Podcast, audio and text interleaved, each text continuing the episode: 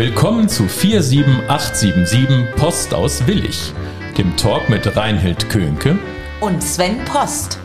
Heute Folge 16. Gegen jede Chance. Ein Angebot, das man nicht ablehnen kann.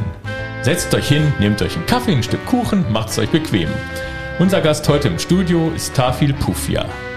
Hallo Tafil. Hallo Reinhild, hallo Sven. Und hallo Reinhild.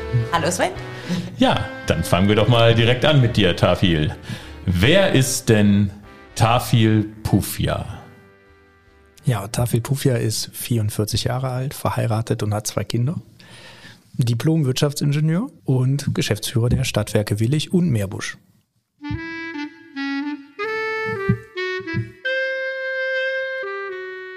Reinhild fragt. Ja, wir haben ja jetzt schon November, es ist bald Weihnachten. Äh, Tafel, wie sieht ein perfektes Weihnachten für dich aus? Ein perfektes Weihnachten äh, sieht für mich aus, auf jeden Fall mit der Familie gemeinsam ähm, und äh, mit einem schönen Weihnachtsbaum, vielen Geschenken, ähm, sehr bunt. Ähm, und ich glaube, das macht uns allen Spaß. Gibt es ein Erlebnis aus deiner Kindheit, das dich besonders geprägt hat? ein Erlebnis aus meiner Kindheit, das mich besonders geprägt hat. Ich muss sagen, meine Wurzeln liegen ja in Montenegro, das hört man ja an meinem Namen. Und die Tatsache, dass wir dort jedes Jahr hingefahren äh, sind, mm, ist sicherlich eine Prägung, ein sehr schönes Urlaubsland. Du wirst auf eine einsame Insel verbannt und darfst nur einen einzigen Gegenstand mitnehmen. Was nimmst du mit? Mein Handy. ich hoffe, es gibt auch irgendwie eine Funkverbindung. Was würdest du machen, wenn du drei Wünsche frei hättest? Ich würde gern viel reisen. Ich würde mir einen Oldtimer zulegen. Und ähm, ich würde die Zeit genießen mit einem guten Wein. Was war dein schönstes Urlaubs- oder dein schönstes Reiseerlebnis bisher? Eins, das sehr ähm, besonders war, ähm, ich war vor dem Beginn der Tätigkeit äh, bei den Stadtwerken noch im Oman. Und das war sehr spannend. Kannst du dich noch daran erinnern, was dein erster Berufswunsch war?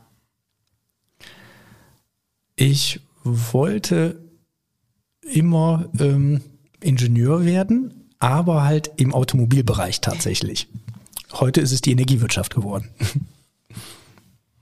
Wenn du einem jungen Menschen, also einem äh, jungen Menschen, meine ich so bis circa 20, einen Rat fürs Leben mitgeben könntest oder würdest, was, was würdest du ihm sagen?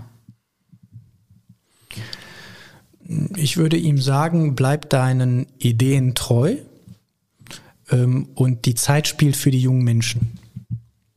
Es gibt viele spannende Themen, die wir in Zukunft noch machen können. Wer war für dich bisher die einflussreichste Person in deinem Leben? Meine Grundschullehrerin und die Lehrer, die mich dann geprägt haben danach, von denen ich viel lernen konnte.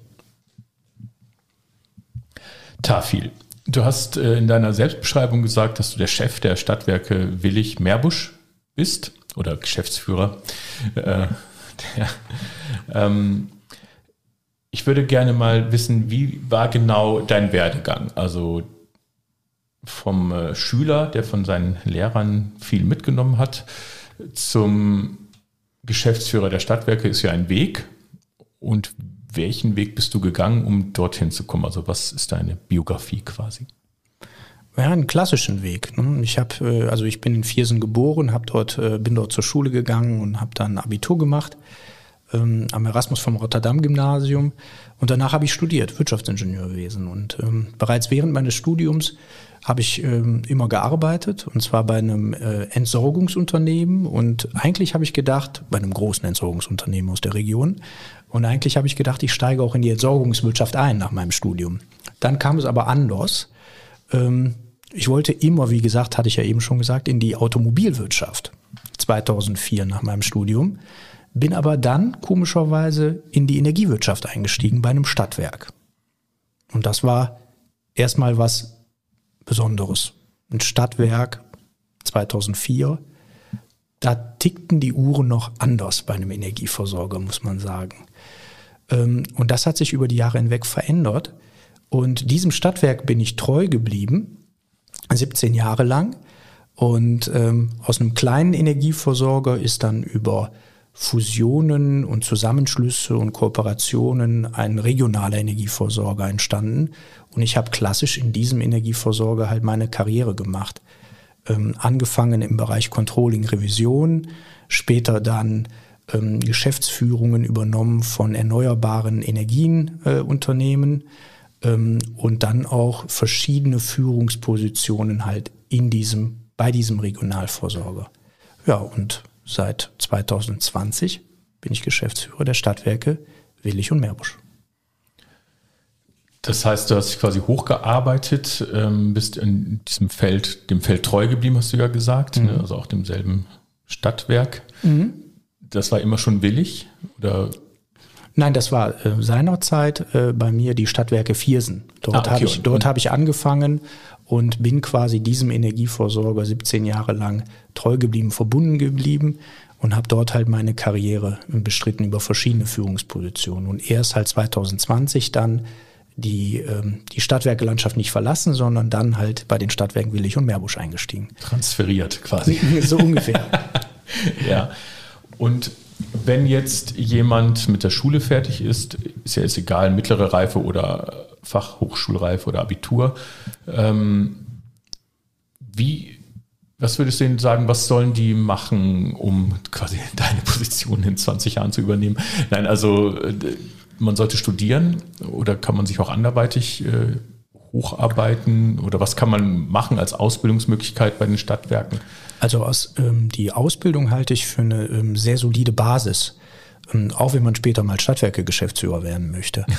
ähm, und zwar kann man bei uns zum einen Anlagenmechaniker, äh, also als Anlagenmechaniker ausgebildet werden, als Elektroniker, ähm, als Bürokaufmann, Kauffrau oder halt auch als Industriekauffrau und Industriekaufmann. Das ist eine solide Basis. Ähm, und man kann auch anschließen mit einem Studium, ob das an der Fachhochschule ist oder an der Universität. Die Möglichkeiten sind einem ja da durchaus offen. Und ich glaube, man muss aber auch in die Praxis einsteigen und dann über viele Führungspositionen, Themen, Aufgaben sich äh, halt auch weiterentwickeln. Und ich glaube, da bietet unsere Branche vieles. Also hat auch viele Chancen, vor allem wenn man in unsere Branche hineinschaut, in die Stadtwerkelandschaft oder in die, in die Energieversorgungswirtschaft, wird man feststellen, wie in vielen anderen auch, ähm, dass die Altersstruktur ähm, ähm, so aussieht, dass wir durchaus viele ältere Kollegen haben, die früher oder später in den Ruhestand gehen. Das heißt, wir werden in der Branche in den nächsten Jahren einen äh, Fachkräftemangel verspüren, den wir heute schon merken tatsächlich. Das heißt, wir müssen konsequent ausbilden und am Ende des Tages auch schauen, dass wir eventuell Mitarbeiter auch aus anderen Branchen für die Stadtwerkelandschaft finden. Also der Tipp, bewerbt euch äh, um einen Ausbildungsplatz, weil die Zeiten sind gut dafür. Auf jeden Fall. Jetzt bist du der Chef und ich habe immer so alte Vorstellungen, ja, der Chef sitzt in seinem Büro und ist der Chef. Aber was macht der Chef genau? Was ist da, also was ist so dein Tagesablauf? Äh, also du bist der, der sich um alles irgendwie kümmern muss wahrscheinlich, ne, wenn irgendwas ist. Aber was genau, wie sieht dein Tag so aus? Also erstmal ist der Chef ein echter Teamplayer. Ja. So, das ist das Entscheidende. Ne? Also ein Unternehmen funktioniert nicht nur mit einer Person, sondern ne, wir haben 200 Mitarbeiter bei den Stadtwerken. Da kommt es wirklich auf jeden an. Und äh, mein Tag ist durchterminiert.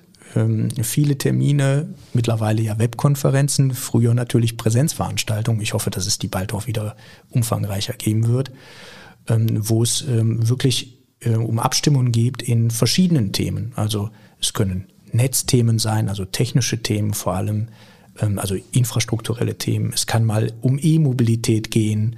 Es kann mal darum gehen, wie, ähm, wie müssen wir unsere Preise gestalten? Ähm, oder wie beschaffen wir gerade die Energie und äh, was bedeutet das für uns? Und es geht teilweise um operative Themen, aber auch mal ab und zu um strategische Themen. Jetzt hast du gesagt, du bist 2020 zum Geschäftsführer geworden.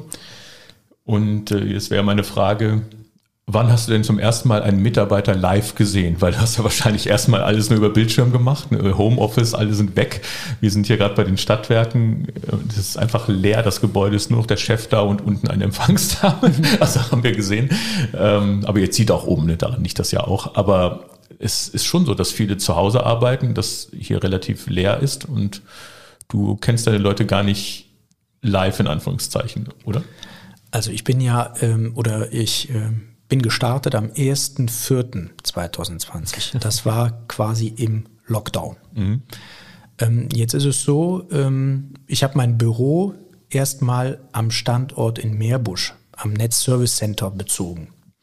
Und da war es tatsächlich so, dass nicht alle Mitarbeiter im Homeoffice waren, weil es ja der technische Standort ist. Das heißt, die Mitarbeiter sind im Netz unterwegs, wir haben Einzelbürosituationen erzeugt, von daher hatte ich durchaus den Austausch zu den Kolleginnen und Kollegen, hatte aber, richtigerweise, wie du sagst, viele Webkonferenzen, also Mitarbeiter, die ich das erste Mal nur über die Webkonferenz äh, kennengelernt habe. Und das halt auch über einen langen Zeitraum, weil wir ja auch so nicht zusammenkommen konnten.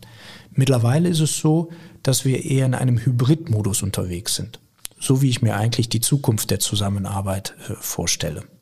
Hybridmodus heißt an der Stelle, man hat Tage im Office und es gibt auch Tage, wo man dann von zu Hause aus arbeitet.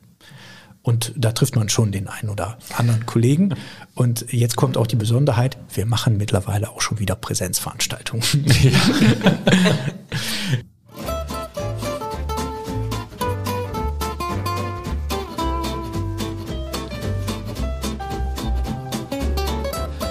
Verrückte Tatsachen.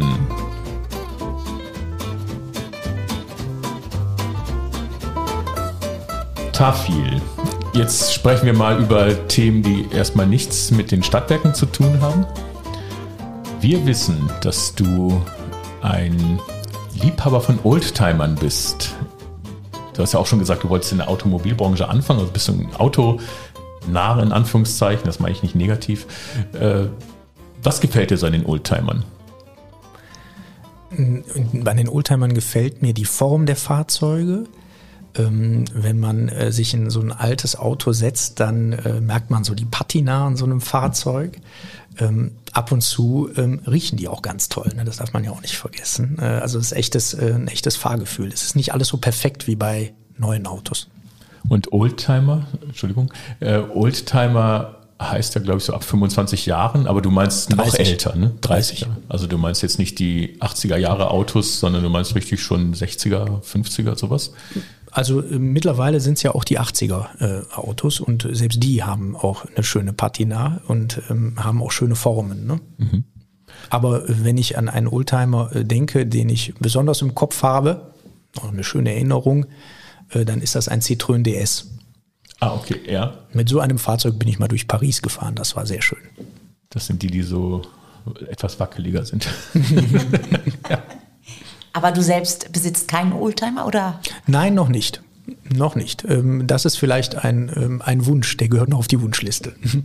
Das heißt, äh, noch nicht. Du hast das so, so ein bisschen im fernen Zukunftsplan. Du würdest gerne mal einen oder willst du sammeln? Es gibt ja richtig Oldtimer-Sammlungen. Also sammeln würde ich jetzt nicht. Ähm, äh, dafür fehlt mir die Zeit, äh, weil wenn man so ein altes Auto hat, muss man sich auch mal drum kümmern. Ähm, aber ich könnte mir durchaus vorstellen, den einen oder anderen Oldtimer mal zu erwerben. Ähm, auch wenn die Welt elektrisch wird. Ja, mhm. aber du könntest auch dann rumschrauben, also du hättest jetzt quasi das Know-how, auch was zu reparieren, weil es ist ja, glaube ich, sehr intensiv, dass man die. Das ein oder andere schon. Ähm, ich weiß nur nicht, ob das dann so gut ist. ich habe einen sehr guten Freund äh, gehabt in den USA, der hat Oldtimer gesammelt, und zwar diese ganzen Chevys aus den 50ern, so diese mhm. mit den Flossen, wie heißt das? Ne? Äh, Heckflossen. Heckflossenautos. Mhm. Und die Frau ist wahnsinnig geworden. Irgendwann bei der immer, die stehen in den USA immer irgendwie am Straßenrand for sale, ne, da werden die verkaufen. Er ist, konnte nicht vorbei, die alle geholt. Er hat eine Scheune voller Oldtimer gehabt von Top-Zustand, mit dem man rumfahren kann, bis wirklich Schrotthaufen, wo man noch Teile rausholt. Ähm, und da hat er wirklich so seine Freizeit mit verbracht. Ne? Das zurechtgemacht, auch neu lackiert. Also richtig, dass die wieder aussehen wie neu. Ne? Also das könntest du dir sowas auch vorstellen, dass das so ein Hobby wird? Ah, vorstellen kann ich mir das schon. Ne? Man ja. braucht da natürlich äh, eine Menge Zeit für. Ähm, was ich momentan sehr spannend finde, das liest man ja auch ab und zu, dass so Oldtimer oder auch Youngtimer elektrifiziert werden. Das finde so. ich auch eine ganz tolle Geschichte.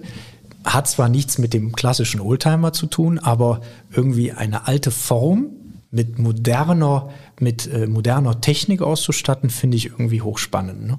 Dann hast du uns eben im Vorgespräch erzählt, dass du Mitglied ähm, des Vereins Griffelkunst bist. Und dieser Verein ist hier in Willig, richtig? Nein, der Verein Griffelkunst e.V. Ja. Ähm, kann man auch googeln und dann ja. einmal die Internetseite aufrufen, ist ein Verein aus Hamburg und unterstützt deutschlandweit Künstler, junge Künstler, ähm, und zwar durch einen Jahresbeitrag, der durch die Mitglieder quasi ähm, eingesammelt oder über die Mitglieder eingesammelt wird. Und ähm, da ist die Warteliste sehr, sehr lang, äh, muss man sagen. Ich glaube, die Warteliste, da wartet man sieben Jahre lang auf eine Mitgliedschaft. Ähm, und dann ist es so, dass man über den Jahresbeitrag mindestens ein Kunstwerk pro Jahr, ein oder zwei Kunstwerke pro Jahr zugewiesen bekommt und auch Kunstwerke von diesen Kunst Künstlern separat erwerben kann. Und gibt es dazu auch Ausstellungen, zu denen du dann fährst? Ja, also tatsächlich äh, jetzt in der Pandemiezeit leider nicht. Ähm, aber es gibt dann äh, gewisse Standorte, wo so Ausstellungen sind von diesen Künstlern deutschlandweit. Und unser nächster Standort in der Region ist Meerbusch und Mönchengladbach. Und ich bin dem Standort Meerbusch tatsächlich dann zugeordnet, sodass ich mir dann die Kunst auch teilweise in Meerbusch anschauen kann. Und man bekommt so einen Katalog zugeschickt, wo man die dann auch schon mal sieht. Das heißt, du zahlst deinen Mitgliedsbeitrag und mhm.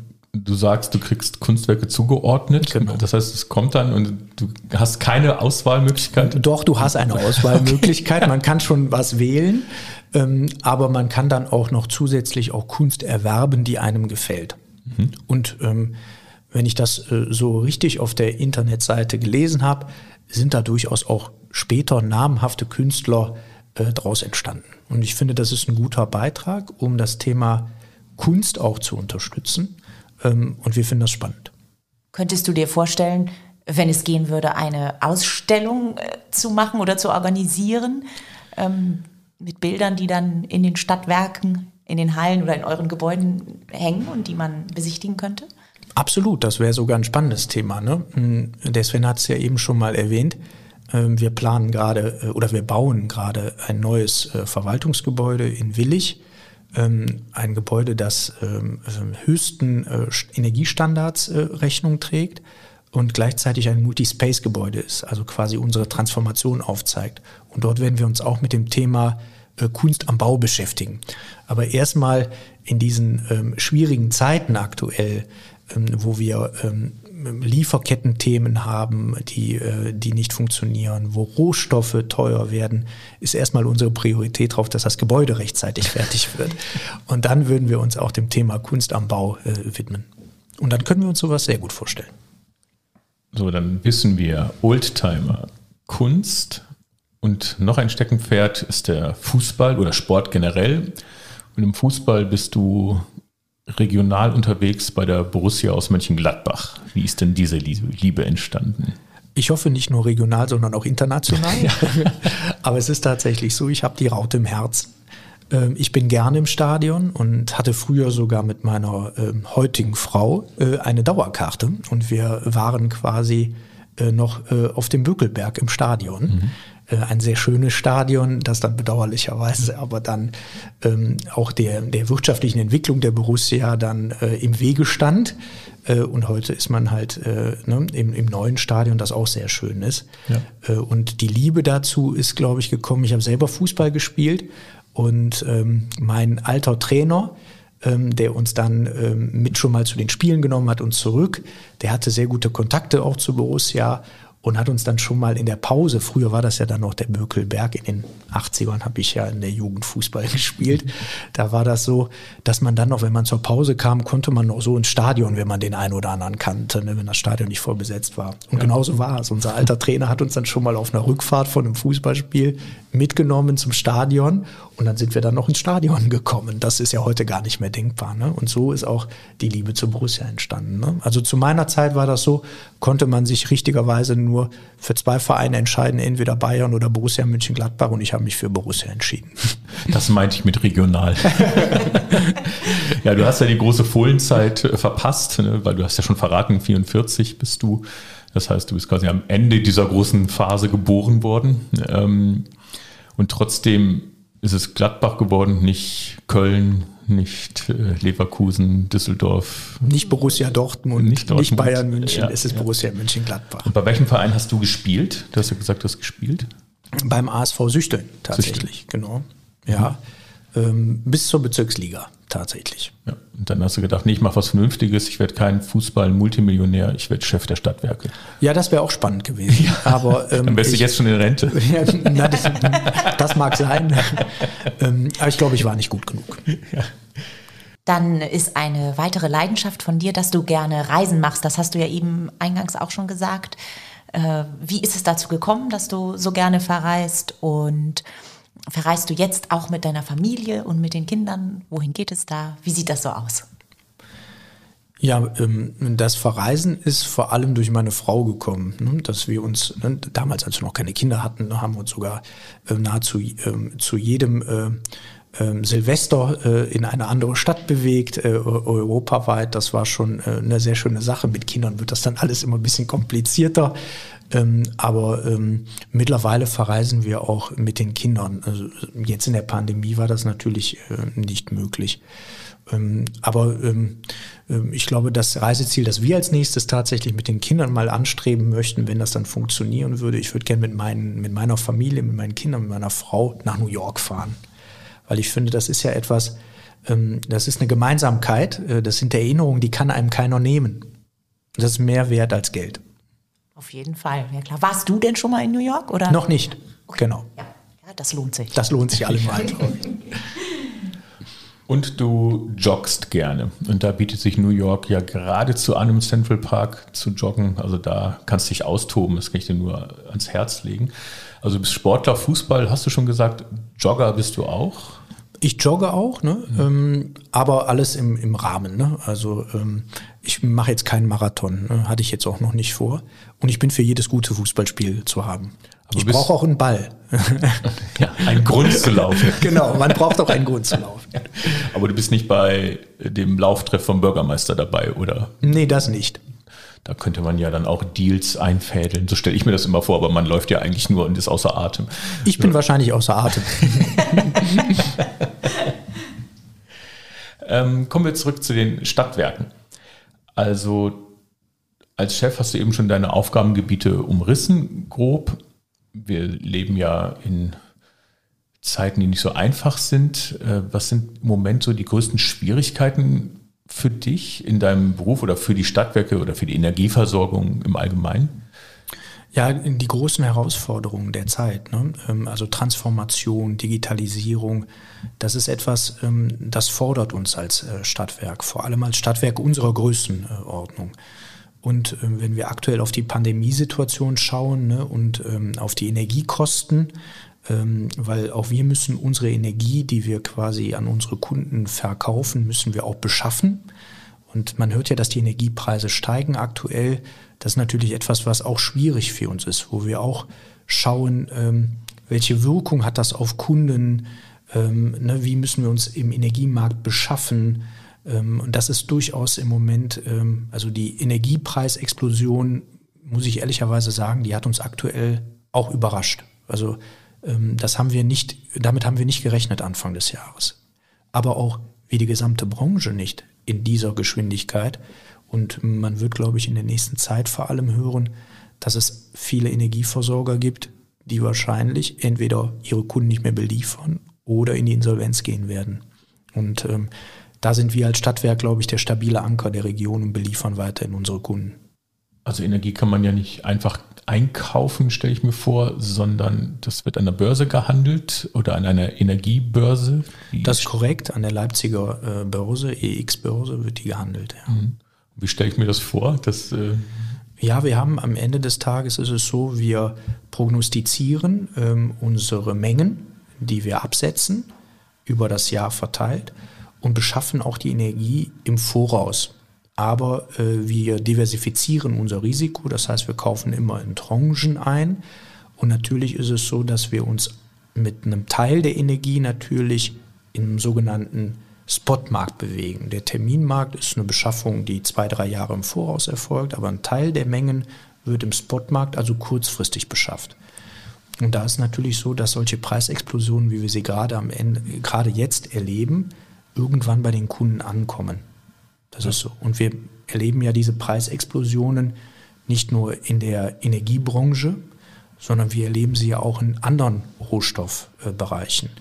Also ähm, Anfang, äh, Mitte des Jahres im Bereich Holz. Ähm, aktuell ist es, glaube ich, Magnesium. Äh, also viele Rohstoffe verteuern sich und auch die Verfügbarkeit ist nicht gegeben. Also das ist das, was ich eben mit dem Thema der Lieferketten meine, die sich verschieben. Mhm. Deswegen hoffe ich auch, dass wir, was unseren Neubau angeht, auch rechtzeitig fertig werden. Und ähm, der Wandel von, ich sage jetzt mal, Kohle, Atomkraft zu erneuerbaren Energien ist auch eine riesige Herausforderung, schätze ich mal. Absolut. Also die Energiewende in Deutschland ist eine riesige Herausforderung. Wir sind ja auch in Deutschland immer der Auffassung, dass wir da schon sehr weit sind. Ähm, ich teile die Einschätzung ähm, nicht, muss ich sagen. Ähm, wären wir weiter, hätten wir nicht diese Preisexplosion in, dem, in den Energiemärkten. Und wir haben in Deutschland eine sehr hohe äh, Kohleverstromung, sehr hohen Anteil der Kohleverstromung. Äh, das führt zu ähm, hohen CO2-Emissionen. Also ne, das Braunkohlerevier ist der größte CO2-Emittent Europas. Ähm, ich weiß, dass die ähm, Kernkrafttechnologie ähm, durchaus eine äh, Technologie ist, die mit Risiken behaftet ist, aber die durchaus Vorteile hat beim Thema der CO2-Emissionen. Und ähm, der Anteil der Erneuerbaren in Deutschland, den müssen wir erstmal auf ein hohes Niveau bringen. Ähm, ich habe selber ähm, ja auch Anlagen im Bereich der erneuerbaren Energien errichtet, größere Anlagen auch, gemeinsam äh, mit äh, Kolleginnen und Kollegen früher. Ähm, und ich weiß, wie schwierig, wie schwierig es ist, Windenergieanlagen zu errichten. Das heißt, die Energie zu besorgen durch Wind und Sonne im Endeffekt, das ist schon schwierig, äh, den Energiebedarf zu decken, den man jetzt hat. Ne? Also ich glaube, das Potenzial oder es steckt noch viel Potenzial im Bereich Solar. Ähm, vor allem, wenn wir uns mal die Dächer in Willig und Meerbusch auch anschauen. Ne? Ähm, aber auf der anderen Seite darf man nicht vergessen, viele Dächer sind ja auch schon ein bisschen älter. Und ähm, ich habe das selber auch. Ähm, ist nicht so, dass ich keine Photovoltaikanlage auf meinem privaten Dach möchte, aber mein Dach ist relativ alt. Und was heißt alt? Also ist die ich ist 40 Jahre alt. Äh, ist das äh, ist es zu steil oder Nee, das nicht. Nein, ist nein. der Grund, dass man das dann da nicht befestigen ja, bauen kann? Kann ich sagen. Ich gehe davon aus, dass ich in den nächsten fünf Jahren mein Dach sanieren werde. So äh, und dann würde ich in dem Zuge die Photovoltaikanlage da draufsetzen und installieren, weil ähm, sonst muss ich sie ja wieder abbauen und wieder aufbauen. Das ist natürlich immer mit Aufwand, auch mit Risiken verbunden. Ne? Ist sie dann vernünftig installiert wieder oder nicht? Und in einem Zug ist das natürlich ein ganz anderer Prozess. Und deswegen glaube ich, wird in den nächsten Jahren der Zubau der Photovoltaik durchaus funktionieren und da steckt Potenzial drin, ähm, wenn die Menschen anfangen, ihre Dächer auch zu sanieren und zu dämmen. Also sie machen sie ja dadurch effizienter, ne? das, die Gebäudestruktur. Das ist ja, also ja. ich weiß nicht, ob du im Moment ähm, die Berichterstattung auch so ein bisschen verfolgst. Gibt ja durchaus schon mal ähm, aktuell den Gedanken zu sagen, äh, können wir die äh, Atomkraftwerke länger laufen lassen, um Stabilität auch in den Netzen, in der Netzinfrastruktur zu haben und auch eventuell die Energiepreisexplosion zu dämpfen. Mhm. Ich glaube nicht, dass das passieren wird, aber das ist ja das, ähm, was dann durchaus mal diskutiert werden darf. Ja.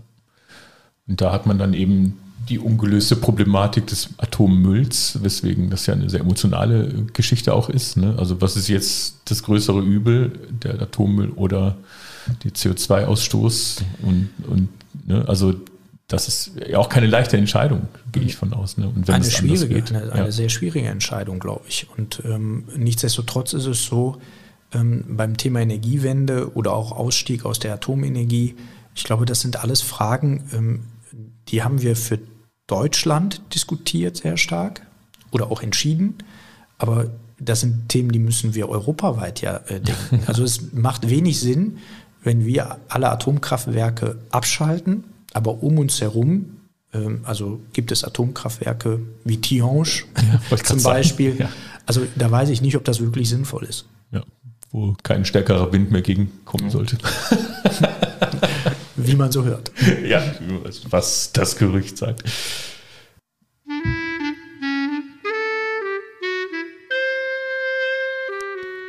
Entweder oder Fragen. Oh, jetzt wird's spannend. ja. Tafil, glaubst du an Zufall oder an Glück? An Zufall.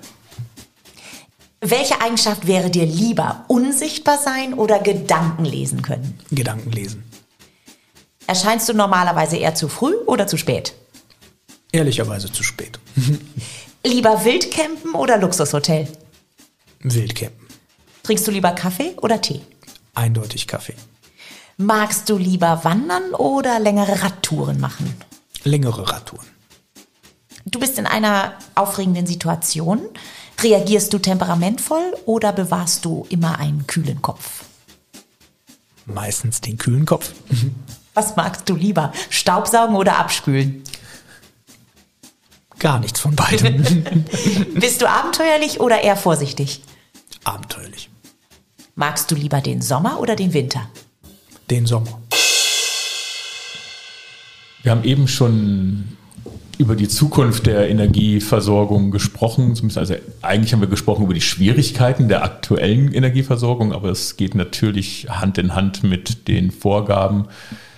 Ähm, wir haben jetzt eine neue Regierung und die werden sehr starken Wert legen müssen auf äh, andere Formen der Energieversorgung und auf Klimaschutzziele, die wir erreichen müssen. Ne? Und welches welcher Teil des Zahnrades sind die Stadtwerke davon? Also was könnt ihr machen, um CO2-Ausstoß zu verringern? Äh, seid ihr die bösen Mitschuldigen oder äh, wie sieht es aus? Wie könnt ihr die Zukunft mitgestalten für das bessere Leben auf diesem Planeten? Auch wenn, wenn es nur für billig Meerbusch erstmal ist, natürlich. Ne?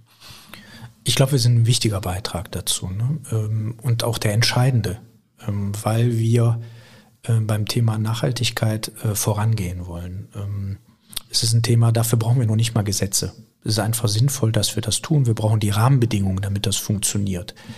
Wir arbeiten gerade bei den Stadtwerken an einem Nachhaltigkeitskonzept. Zum einen, was unser eigenes Unternehmen angeht, aber zum anderen auch, was können wir äh, den Kunden anbieten, welche Produkte, um genau diese Themen zu erreichen. Das haben wir heute schon zum Teil. Denken wir mal an das Thema Energiedach, wo wir den Kunden anbieten, das, äh, die Solaranlage zu errichten, also das Energiedach zu errichten. Ähm, und am Ende, ich bin schon mal sogar gefragt worden, warum tun wir das? Weil damit ähm, würden wir doch ähm, einen Teil der Energie nicht mehr beim Kunden absetzen. Aber der Kunde beschäftigt sich doch sowieso mit diesem Thema. Wie kann ich Energie auch selber erzeugen? Und dann bin ich doch als Stadtwerk eher derjenige, der die Komplexität aus all diesen Themen herausnimmt und am Ende kundenfreundliche Produkte gestaltet. Das, das heißt, ihr verkauft diese Energiedächer? Oder also wir contracten diese. Mhm. Ich glaube, dass man perspektivisch auch nochmal darüber nachdenken kann, dass wir sie auch verkaufen und am Ende genau diese Dienstleistung trotzdem anbieten, eine gute Kundenbeziehung haben. Es geht uns immer um eine faire Kundenbeziehung, eine gute Kundenbeziehung und eine langfristige Kundenbeziehung. Das ist unser Ziel als Stadtwerk. Und wir haben, wir sind am Ende Schlüssel für die Energiewende vor Ort, für viele Projekte. Denken wir aktuell mal an das Thema E-Mobilität. Also Kunden fragen sehr viel bei uns an zum Thema E-Mobilität. Wie ist die Wallbox? Welche Wallbox soll ich errichten? Äh, mache ich das über den bestehenden Hausanschluss? Lasse ich mir einen separaten Hausanschluss setzen?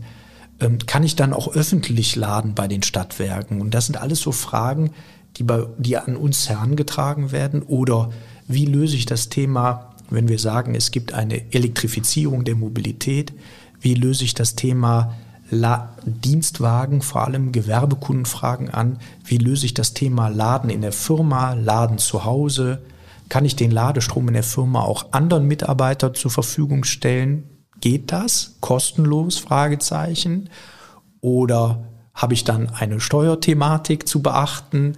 Das sind all diese Themen, die dann kommen und da haben wir auch die richtigen Antworten zu und auch die Lösungen, auch technischer Natur. Dann ist es so, dass wir auch moderne Heizungsanlagen anbieten, auch wenn Sie heute mit einem fossilen Energieträger äh, äh, arbeiten, Brennwerttechnik, Mini-BHKWs, aber wir haben auch Wärmepumpen, äh, wo Kunden durchaus durch den Austausch der alten Heizung mit der modernen Technik schon Energie sparen entbindet die Kunden aber nicht davon, auf Effizienz zu setzen und am Ende auch ihre Gebäude äh, zu sanieren. Ja. Sie, äh, ihr seht daran, dass wir als, ähm, als Stadtwerk wirklich auch Motor sind und Schlüssel zur Energiewende vor Ort. Und dann wird es so sein, dass wir unseren Produkten da, wo wir beispielsweise die Energie ähm, nicht grün machen können ähm, und grün erzeugen können, ähm, beispielsweise im, im Geschäftsbereich Erdgas, wo wir überlegen, gibt es äh, Möglichkeiten, dass wir das Erdgas aber ein Stück weit grün machen, wie wir das ja im Strom auch gemacht haben. Das gibt es ja schon lange, den sogenannten Ökostrom. So. Und diesen Ökostrom nutzen gar nicht so viele Kunden, überraschenderweise. Aber Weil der teurer ist? Oder? Der, ist, der ja. ist ein Stück weit teurer, ja. nicht viel. Ähm, also ähm, das sind im Jahr vielleicht 20, 25 Euro je nach Verbrauch ist okay. der teurer. Ähm, aber jetzt haben wir in diesem Jahr eine schöne Gasaktion ähm, ähm, gefahren und alle Kunden, die sich entschieden haben, haben gut entschieden, weil sie dann noch günstige Preise sich für einen langen Zeitraum sichern konnten. Und dort haben wir auch das Thema Ökogas angeboten. Und äh, dieses Produkt funktioniert über einen Klimaschutzfonds in Brasilien. Und das finde ich auch eine Möglichkeit, wie man CO2-Emissionen einsparen kann und wie man einen guten Beitrag zum Umweltschutz leisten kann. Der Aufpreis lag auch in diesem Fall bei einem Haushaltskunden bei rund 20 Euro im Jahr. Also kann jeder eigentlich für sich entscheiden, sowas auch zu machen und das nicht abwälzen, weil das wäre jetzt beides zusammen knapp 50 Euro im Jahr, kann man ja eigentlich mal machen, sage ich jetzt mal ganz doof. Ne? Ähm, das heißt, ich habe jetzt ein Haus und ich möchte so gut wie möglich fahren. Das heißt, Strom mhm. selber erzeugen, Wärme irgendwie günstiger bekommen, mich vom Erdgas abkoppeln. Ähm, dann würde ich euer Dachangebot annehmen und am besten unser Beratungsangebot. Ja. ja. weil dann können wir nämlich schauen, ne, das eine ist die Photovoltaikanlage, das eine kann eine moderne Heizung sein und wir können dem Kunden auch sagen, ne, kann es sinnvoll sein, ne, dass er sein Haus dämmt, die Fenster austauscht und so weiter. Weil da gibt es ja derzeit viele Förderungen, ne, die Kunden in Anspruch nehmen äh, können oder Hauseigentümer in Anspruch nehmen können. Aber ich weiß, wie komplex genau diese, dieser ja. Förderdschungel auch sein kann. Ja. Ne? ja, weil ich ja immer denke, das will ja irgendwie jeder und dann schreckt man zurück. Ähm, ich weiß, dass meine Eltern hatten diese Diskussionen mal, man muss so viel Geld investieren und dann dauert das immer 15, 20 Jahre, bis sich das rentiert in irgendeiner Form, ne, bis man was davon hat, in Anführungszeichen. Wenn man jetzt schon ein gewisses Alter erreicht hat, dann macht man das vielleicht nicht mehr, weil man denkt, ja, das äh, dann zahle ich lieber so weiter. Mhm. Bei uns würde sich das jetzt noch lohnen. Ähm, aber trotzdem brauche ich ja, ich weiß nicht, ich habe keine Ahnung, was so Sachen kosten, aber wenn ich eine gute Photovoltaik, wie viel Kilowattstunden kann die so schaffen im Jahr? Ich meine, so eine eine gute Photovoltaikanlage ist ja abhängig von der Größe des genau, Daches, ja. ähm, aber ich sag mal, ähm, eine 3 bis 4 kW-Anlage ist nicht ungewöhnlich auf einem Einfamilienhaus. Das sind dann 3000, 4000 Kilowattstunden, die so eine Anlage äh, erzeugen kann. Das ist ja schon nicht wenig, ne? wenn man sieht, dass der Verbrauch einer Familie bei rund dreieinhalb bis viereinhalbtausend Kilowattstunden liegt. Jetzt ist es natürlich so, da ist ähm, ein, äh, ein Thema, das ist dann äh, durchaus äh, vorhanden. Äh, das ist Physik.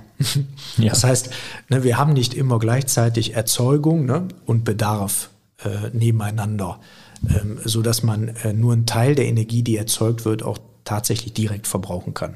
Ja, das heißt, das man bräuchte eigentlich ganz doof gesagt einen Speicher ein Speicher. Ne? Um Wir sind ein Haushalt mit 5.500 Kilowattstunden. Ich habe genau. eine Anlage, die macht 4.000 und ich habe unten einen Akku stehen, wo die 4.000 reinkommt. Ganz äh, naiv gesagt. Und dann wäre ich dabei. ganz naiv gesagt schon. Ne? Und trotzdem ist es so, dass es ja ähm, einen Zeitraum gibt, äh, wo die Photovoltaikanlage wie jetzt, also November und Dezember, ganz wenig Energie erzeugt. Da hilft einem auch der Speicher äh, nicht. Ja.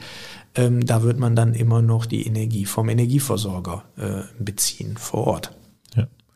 Also das steht auch nicht im Raum, dass das irgendwann mal besser wird wahrscheinlich, ne? dass der im Sommer so viel speichert, dass es für den der äh, Speicher, den wir heute kennen äh, in Verbindung mit Photovoltaikanlagen, ist halt auch immer ein Kurzzeitspeicher ne, und kein Langzeitspeicher. Ja. Aber es gibt durchaus bei modernen Gebäuden auch interessante technologische Ansätze äh, für Langzeitspeicher in Verbindung Photovoltaik, Eisspeicher. Aber da ist es immer so, dass das Gebäude eine effiziente Gebäudehülle und Gebäudestruktur hat, ähm, um äh, den Energiebedarf immer weiter zu reduzieren. Und wenn ich jetzt wegkommen will vom Gas in der Heizung, dann ist ja die Alternative, also jetzt auch halt kein Heizöl haben möchte, dann kann es ja auch nur über den Strom gehen. Ne? Also genau. eine, Wärmepumpe arbeitet mit Strom, genau, genau ne? und nutzt dann die Umweltenergie. Entweder kann es eine Erdwärmepumpe sein oder eine äh, Luftwärmepumpe zum Beispiel. Ne? Ja. nutzt einen Teil der Umweltenergie, ähm, um Wärme ähm, zu erzeugen. Ähm, es gibt ja auch durchaus viele Ideen und Ansätze zum Thema Wasserstoff. Vielleicht ist genau der Wasserstoff und der grüne Wasserstoff am Ende des Tages auch eine Option, wie wir Energie erzeugen und wie wir Wärme erzeugen. Heute ist er noch keine Option tatsächlich. Das heißt, noch 20 Jahre warten, bevor man was macht. Nein, man sollte Nein. schon jetzt was tun ähm, und sich beraten lassen bei euch. Und man muss aber dafür in Willig und Meerbusch wohnen, sonst sind es die Kollegen in anderen Städten, die solche Beratungen machen. Genau, da machen das in der Regel die Stadtwerke vor Ort. Ne? Aber es ist auch so, ähm, jetzt wohnen wir in einem sehr schönen, ähm, in einer sehr schönen Region, in einem sehr schönen Gebiet. Es ist ja so, Willig, Meerbusch, hier wird viel gebaut, äh, auch äh, viele Bauträger. Und wir stellen aktuell fest, dass uns diese Bauträger auch ansprechen und gerne die komplette Lösung hätten. Also komplette Lösung heißt, die möchten gerne eine Photovoltaikanlage haben, ein, ein Heizungssystem, ähm, die E-Mobilität, also die Gebäude damit ausgestattet. Und dann ist es auch so, die bauen dann auch schon mal nicht nur in Willig und Meerbusch, sondern noch woanders in der Region. Und dann fragen die uns, können wir uns das nicht auch woanders machen, damit wir das schon mal gelöst haben? Ja. Das sind natürlich Sachen, die machen wir dann auch. Ja. Und das dann billiger ist jetzt zu machen beim Bau des Hauses, als hinterher nachzurüsten wahrscheinlich. Ne? Das Wenn ist einmal ja, die Grube gegraben ist. das ist ja immer so. ja, das ist klar. Gut, aber man kann auch alles nachrüsten und jeder kann für sich selber entscheiden, investiere ich das oder investiere ich vielleicht in Ökostrom mit diesem Zuschlag und Ökogas, äh, die 40, 50 Euro im Jahr, um ein wenig besseres Gewissen zu haben und um so ein bisschen was, einen kleinen Beitrag zu leisten. Das wäre zumindest ein Ansatz und ein Beitrag dazu. Und dann kann man perspektivisch ja immer noch überlegen, ne, baue ich eine Photovoltaikanlage, wie kann ich Energie zu Hause, ähm, Energieverbrauch zu Hause reduzieren, ne? weil ehrlicherweise muss man sagen, es gibt so einen schönen Satz, ne? die beste Kilowattstunde ist die Kilowattstunde, die ich nicht verbraucht habe. Ja, das, äh, es schmerzt, aber es ist wahr. genau so ist es.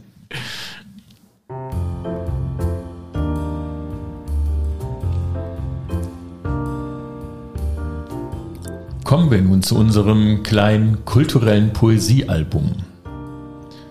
Mit dir wollen wir heute über Filme sprechen, die dich nicht beeinflusst haben, das wäre völlig falsch, aber die äh, dich begleitet haben in deinem Leben. Und ähm, unsere Folge heißt ja gegen jede Chance ein Angebot, das man nicht ablehnen kann. Wir fangen mal mit dem Angebot, das man nicht ablehnen kann, an. Das ist eines der berühmtesten Zitate aus dem Paten ich glaube sogar aus dem ersten Teil, es gibt ja mehrere mittlerweile. Aus dem ersten Teil. Ne, von Marlon Brando noch gesagt. Mhm. Ähm, das ist, hört man so oft auch von Kollegen, es einfach mal so vor, vor, sich hin sprechen. Also du bist ein Fan der Pate-Filme. Wie sind es denn? Vier Tri auf jeden Fall. Trilogie. Trilogie, da kam Drei. einer hinterher, dann Drei. irgendwann. Ja. Wie bist du zum Paten gekommen und was fasziniert dich so daran? Ach, ganz, äh, ganz zufällig, ne? Aber das ist ein Film, den kann ich mir immer wieder angucken, selbst wenn der im Fernsehen mal irgendwo läuft, ne? Dann seppt man nicht raus, sondern bleibt drin. Ähm, ich finde ein, ein spannender Film, der, ähm, ähm der äh, auch einen Bezug hat, natürlich zu Italien, ne? Äh, zu, zu diesem Thema auch äh, der Mafia und ich finde einfach ein toll gemachter Film ähm, und auch eine sehr schön gemachte äh, Trilogie. Vielleicht gibt es ja irgendwann mal auch den vierten Teil. Ja, ja. Kann, ja. Aber ein echter Klassiker, wie ich finde, ne? von Martin Scorsese gemacht. Ne? Und, ähm, ja, starke Schauspieler. Starke Schauspieler. Auf jeden Fall gute, gute Drehbücher. Und genau. es ist ja wohl auch so, die Buchvorlage ist ja, meine ich, sehr nah dran an der Realität und zwar so nah, dass es schon Ärger gab mit den entsprechenden Gruppierungen.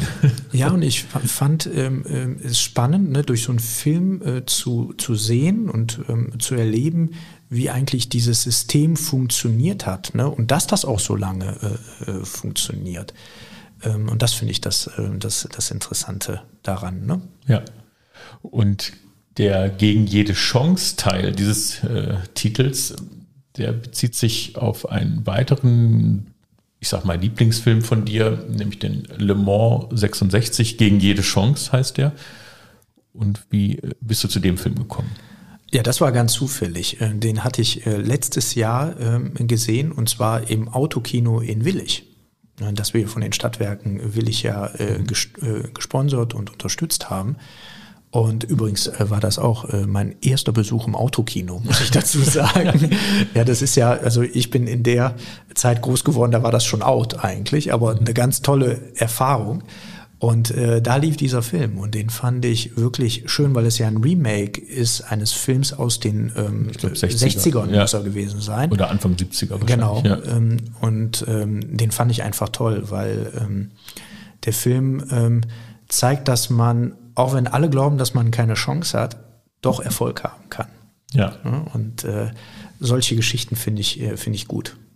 Das ist aber jetzt nicht deine Lebensgeschichte, weil du hast dich ja gut vorbereitet auf deinen Beruf. Das ist jetzt nicht so, dass du ständig kämpfen musstest wahrscheinlich ne, um alles, sondern Nein, kämpfen musste man nicht, aber äh, so ist das halt ähm, ähm mit, äh, den, äh, mit einem erfolgreichen Werdegang äh, man muss schon viel arbeiten, um da hinzukommen. Äh, und man muss auch viel arbeiten, um auch dort zu bleiben. So ja. ist das halt im Leben. Ohne, es gibt ja so einen schönen Satz oder ein schönes Zitat dazu, ohne Fleiß kein Preis. Ja. Und du bist ja nun mal die Spitze des Eisberges hier. Ne? Das heißt, deine Position gibt es nur einmal. Ne? Und um da hinzukommen, muss man halt dementsprechend auch ackern und äh, man muss ja. ähm, engagiert sein, ne? ähm, aber was äh, glaube ich viel wichtiger ist, man muss auch ein Teamplayer sein ne? und äh, man muss gute Leute um sich äh, ähm, äh, scharren äh, und, und gute Leute um sich herum binden, die mit einem, ähm, ich sag mal, ein Unternehmen nach vorne bringen und gestalten. Und ja. Energiezukunft wollen wir hier bei den Stadtwerken Willig-Meerbusch tatsächlich gestalten. Ja. Wir sind ja noch in unserem Poesiealbum und du hast ja jetzt gerade schon ein Zitat gesagt, aber äh, du hast uns auch noch ein anderes mitgebracht, das du bereit hältst für unser Album. Wie lautet das? Ja, am Ende ist es Carpe Diem, weil ich glaube, dass ähm, in dem Zitat ähm, viel Wichtiges und ähm, Substanzielles steckt. Ne? Man äh, sollte wirklich ähm, bei allem Engagement, bei allem, bei aller äh, Aufgabe, bei allem, was man auch ähm, sich vornimmt, nicht vergessen, auch ähm, das Leben ein Stück weit zu genießen. Ne? Also heute würde man dazu sagen, glaube ich, Work-Life-Balance. Ja. ja, genau. ja, und vor allem, man muss es halt jetzt genießen. Es bringt gar nichts, über das Vergangene die ganze Zeit äh, zu hadern oder eben Angst zu haben, was kommt. Muss man auch natürlich so ein bisschen überlegen, aber wenn du es jetzt nicht genießt, wann willst du es denn genießen? Ne? Also so ist es. Also es gibt, ähm, ich sage dazu immer, ne, retroperspektiv ist das Leben sehr einfach. Ja, ja, das ist richtig. Hinterher ist alles einfacher. Ja, das ist richtig.